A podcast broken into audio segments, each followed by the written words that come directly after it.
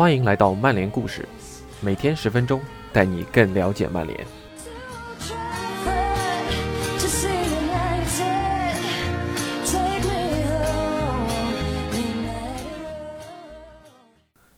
今天要和大家分享内容是关于英超裁判尺度的。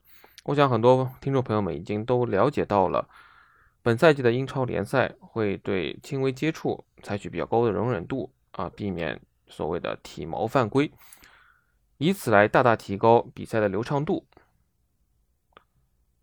那么在上一轮联赛，也就是曼联一比一南安普顿的这一轮比赛中，包括索尔斯克亚、包括克洛普都对裁判。这种比较高的容忍度提出了质疑，那他们到底是怎么说的？而裁判们又是如何看待这个问题的呢？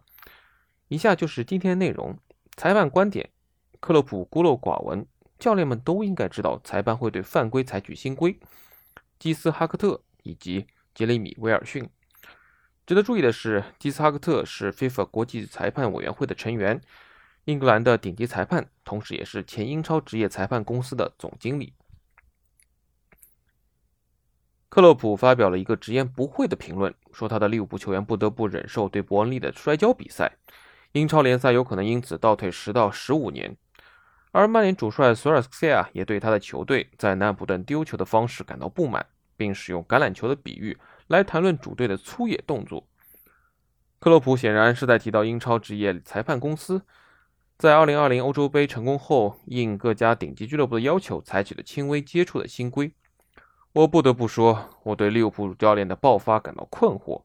我认为这是不明智和不公平的。我认为大多数观察家都会有这样的感觉。像英超的所有教练一样，克洛普会参加英超的季前会议，并且已经在会上讨论过这种新规了。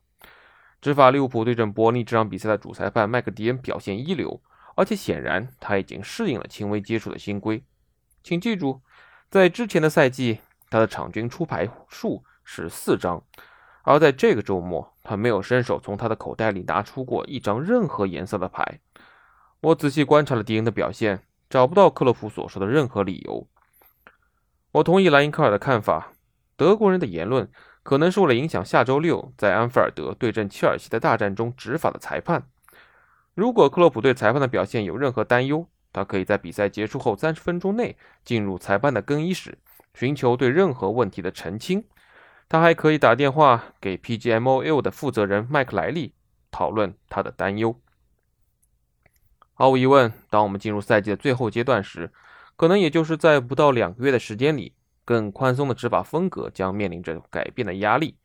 对于 PGMOL 来说，定居于裁判员和俱乐部教练举行会议以了解需要做出的任何调整是非常重要的。俱乐部提供的关于球员受伤的统计信息也需要被监测。我们还必须记住，这种轻微接触的新规并不能免除裁判在适当情况下使用红牌和黄牌。而索尔斯克亚有理由感到委屈。在南普顿进球前，布鲁诺·费尔南德斯有明显的被犯规，裁判员克雷格·鲍森应该判给曼联一个任意球。这是一个离谱的判罚，不能适用于轻微接触新规的判罚。撇开这一点不谈，我必须赞扬本周末的裁判，特别是那些受到 VAR 提醒后去查看球场边的监视器，并在重新审视事件后改变他们的想法。本周末，我们也目睹了毫厘之间的越位判罚。然而，当双线显示在屏幕上时，很明显他们没有接触，所以球员被正确的判为越位。所以，莱利为什么不今天就拿起电话，在你确定谁将成为切尔西对阵利物浦的裁判之后？就和克洛普聊一聊呢。我的选择会是迈克尔·奥利弗。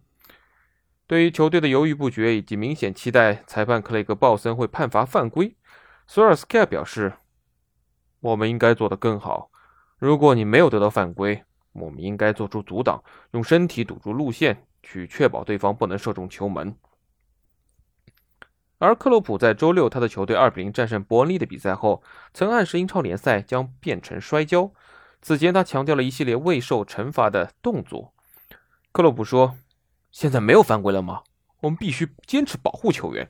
如果你喜欢看这些东西，就去看摔跤吧。”曼联前锋格林伍德也坚称费尔南德斯被犯规了，他说：“我认为这是从他的背后过来的。如果什么是犯规，这就是犯规。”南普顿主教练哈森·许特尔说：“他支持新规，并希望这将给他所谓的南普顿的积极压迫的风格予以奖赏。”他说：“我一直是一个让比赛保持进行的拥趸，这就是英超联赛。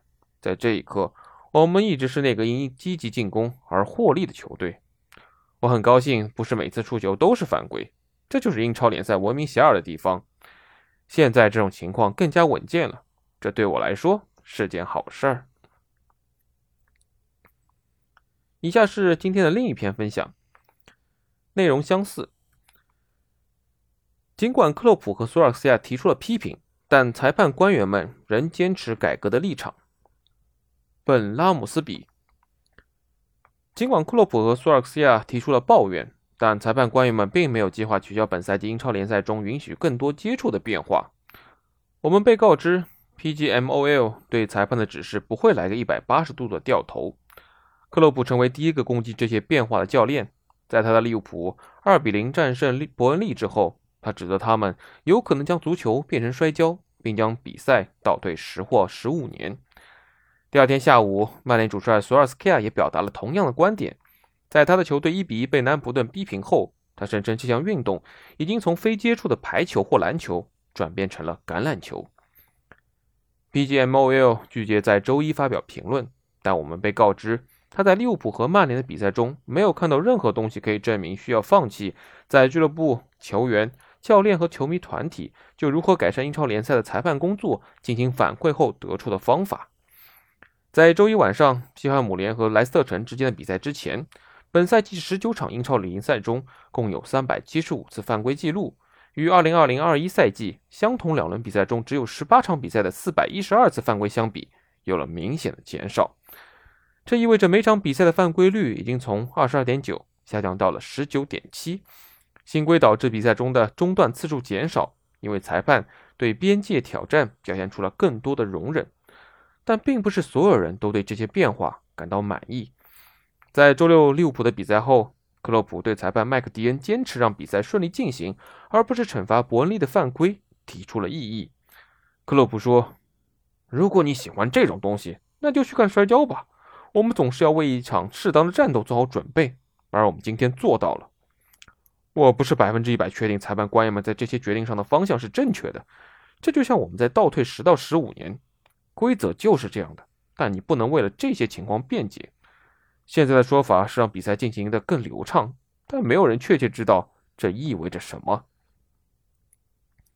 同时，索尔斯克亚对他认为在南普顿的进球过程中，斯蒂芬斯跨过了费尔南德斯，用腿和胳膊赢回球权后的明显犯规提出了异议。索尔斯克亚说：“我们不能从一个极端走向另一个极端，从去年的排球或者篮球变成了现在的橄榄球。我喜欢更宽松的吹罚尺度。”这会更像是男子足球，但那是一次犯规，这是一个明显的犯规，他直接穿过了布鲁诺。我们确实遭受了一些攻势，这也是他们早期想法的一部分，看起来是这样的。索尔斯克亚还警告说，新增的宽松尺度会造成球员的伤病，并指责南安普顿不公平的粗暴战术。他说：“你知道他们要做什么？踢我们的球员，有相当多的犯规，裁判都放过了。”如果那是他们想要的方式，我们就会有球员受伤。希望我们能找到一个中间的方式吧。现在他已经从一个极端走向了另一个极端。以上就是今天的内容，感谢您的收听，我们明天再见。